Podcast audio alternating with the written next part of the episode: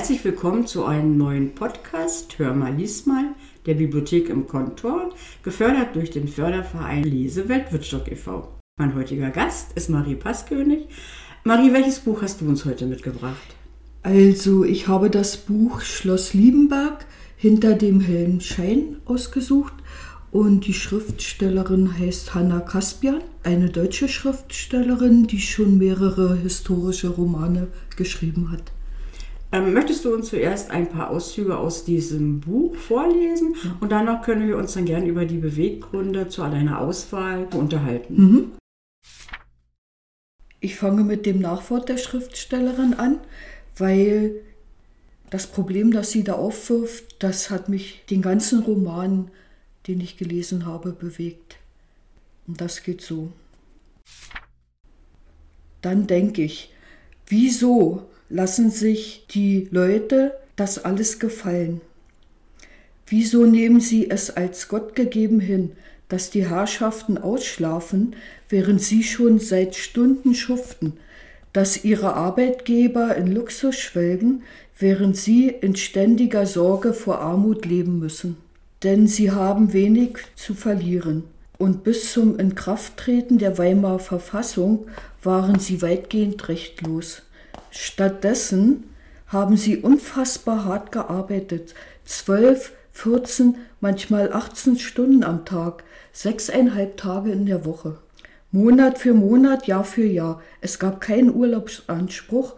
Wurde man krank, konnte man die Arbeit verlieren. Muckte man auf, machte man Fehler oder war nicht fleißig genug, durfte der Arbeitgeber entschlagen, verprügeln, mit dem Rohrstock oder sogar mit der Peitsche und sie wurden dennoch vor Gericht freigesprochen, denn ihnen stand das Züchtigungsrecht zu. Und trotzdem sollten die Diener und Dienerinnen so treu zu ihrer Herrschaft gestanden haben? Diese Frage hat mich nicht losgelassen. Gut, danke für den kurzen Einstieg in dieses Buch. Ich muss ganz ehrlich sagen, schon dieses Nachwort hat mich eigentlich tief beeindruckt und zeigt doch, welche wesentlichen Sachen in diesem Buch zu erwarten sind. Äh, möchtest du uns jetzt ein oder zwei Kapitel aus diesem Buch vorlesen? Ja, ich lese aus dem ersten Kapitel vor. Da wird beschrieben, wie dieses Mädchen, die aus einfachsten Tagelöhnerverhältnissen kommt, von der Fürstin Eulenburg eingestellt wird als Kammerzofe. Das war schon was Tolles. Das ist sie also, sagte die Fürstin. Ein fremder Akzent lag in deren Stimme. Die hohe Dame kam nicht aus Deutschland, wie man, wie man im Dorf wusste. Wie heißt du? Sollte sie nun sprechen mit der Fürstin? Die Mamsell stupste sie von hinten an. Ich heiße Adelheid Scharf. Die Fürstin starrte sie an, als würde sie in ihrem Haar etwas suchen. Wirklich schönes Haar, so golden, etwas ungepflegt, aber nun gut. Da können wir wohl am Anfang nichts Besseres erwarten. Die Hände der hohen Dame gingen in Richtung ihres Gesichts, berührte sie aber nicht. Schau zur Seite, ja so, und nun zur anderen Seite. Tatsächlich sehr apart. Mein Gatte hatte recht, sie besitzt ein vollkommen ebenmäßiges Gesicht, eine schlanke klassische Nase, und selbst ihre Haut ist rein wie die eines Engels. Nicht zu glauben für so eine. Sie schüttelte ungläubig den Kopf. Und nun mach mal den Mund auf. Weit, noch weiter, forderte die hohe Dame. Adelheid wusste nicht, was sie machen sollte. Sie öffnete den Mund ein wenig. Herrgott, Kind, ich will deine Zähne sehen. Zeig mir dein Gebiss. Erschrocken klappte Adelheid den Mund weit auf und klimperte kurz mit den Wimpern. Zieh die Lippen hoch, so dass ich alles gut sehen kann. Adelheid zog ihre Lippen nach oben. Offensichtlich tat sie das Richtige. Die Fürstin schaute sich die Zähne genau an und machte ein zufriedenes Gesicht. Sehr schön, sehr schön. Alle noch da. Nun hauch mich an. Adelheid dachte gar nicht daran, wie unhöflich das war. Sie tat es einfach. Hm, sagte die hochwohlgeborene Dame. Zeig deine Hände. Das kannte Adelheid aus der Schule, die Hände zeigen. Wenn sie schmutzig waren, dann bekam er mit dem Roststock Schläge. Die Striemen waren noch tagelang zu sehen. Aber sie ging schon seit fünf Jahren nicht mehr zur Schule, seitdem sie 13 geworden ist. Die Fürstin packte die Hände, drehte sie um und sagte, harte Arbeit scheint sie ja gewohnt zu sein. Adelheid nickte und blieb stumm. Sehr gut, sagte die Fürstin. Natürlich werden wir ihr Zucht und Ordnung beibringen müssen. Wir können wohl kaum erwarten, dass sie davon eine Ahnung hat. Zur Mamsell sagt sie, schrubben Sie sie ordentlich, Haare neu frisieren, kleiden Sie neu ein, besorgen Sie ihr eine Zahnbürste, sie wird das neue Stubenmädchen. Ja, also die Adelheid wird dann Zimmermädchen. Äh, Im Laufe der Zeit geht es durch ihren Verdienst der Familie besser. Sie sind immer noch sehr arm, so wie man sich das heute gar nicht mehr vorstellen kann. Und irgendwann wird die Mutter schwanger, die Mutter der Adelheid. Und sie hat außer der Schwangerschaft eine Krankheit, die ihr Leben gefährdet.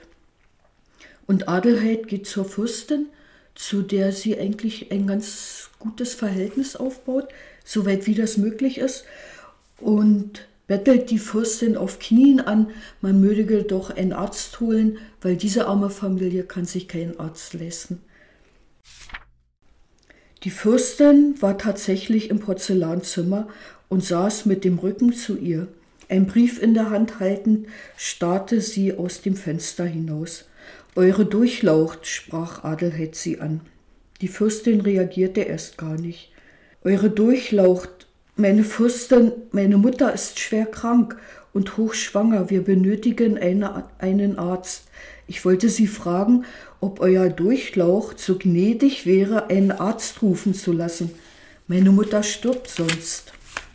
Die Nase der Fürstin kräuselte sich etwas, als würde sie sich vor etwas ekeln. Was war los? Sie, die sonst so stoisch wirkte, schien tief betroffen. War ihre Bitte so unverschämt? Ich flehe Sie an. Bitte, Euer Gnaden, lassen Sie einen Doktor holen, meine Mutter. Die Fürstin krallte ihre Finger in das Papier und zerknüllte es. Eure fürstliche Hoheit, ich flehe Sie an, als Mutter, Sie wissen doch besser als jeder andere Mensch hier im Schloss, was es bedeutet, ein Kind zu verlieren. Ich. Adelheid kniete sich nieder und guckte die Fürstin bittend an. Diese drehte sich herum, sah Adelheid giftig an und sagte, unfassbar, unfassbar, mich in dieser Situation auch noch mit so etwas zu belasten. Sie verließ mit wackligen Schritten das Zimmer. Adelheid blieb auf dem Boden hocken. Und jetzt? Alles war verloren, wenn die Fürstin nicht den Arzt rief, doch sie konnte nicht aufgeben. Okay, danke Marie. Das war eine sehr nette Geschichte gewesen bis dahin. Äh, ist dieses Buch jetzt nur die Geschichte dieses Zimmermädchen, die jetzt, ähm, ich sag mal, zum Anfang hat man ja gemerkt, einfach diese, diese Einstellungskriterien. Man lacht darüber im Inneren, ne? aber wenn man so zur heutigen Zeit sieht, denke ich mal, einige Sachen kann man da findet man immer noch wieder. Zwar nicht so gravierend, mhm. aber irgendwo ist es heute noch so. Also ist es nur die Geschichte des Zimmermädchen mit ihrem Leben, mit ihren Problemen oder sind in diesem Buch noch andere Geschichten enthalten, die für den Leser interessant sein können? Ja, also das ist eigentlich zweischienig. Einmal geht es um das Leben von, dem, von den Adligen, also die Klassenunterschiede. Und das andere ist dieser Skandal, 1910 war das, glaube ich, dieser Fürst hier von Eulenburg, das war ein naher Freund von Wilhelm II., den letzten deutschen Kaiser. Und die hatten eine Männergruppe gebildet. Und in dieser Männergruppe, also die hatten homoerotische Kontakte. Und das war damals strafbar. Und die Adligen darin verwickelt zu sehen, das war ganz schlimm für die Gesellschaft. Das war ein richtiger Skandal.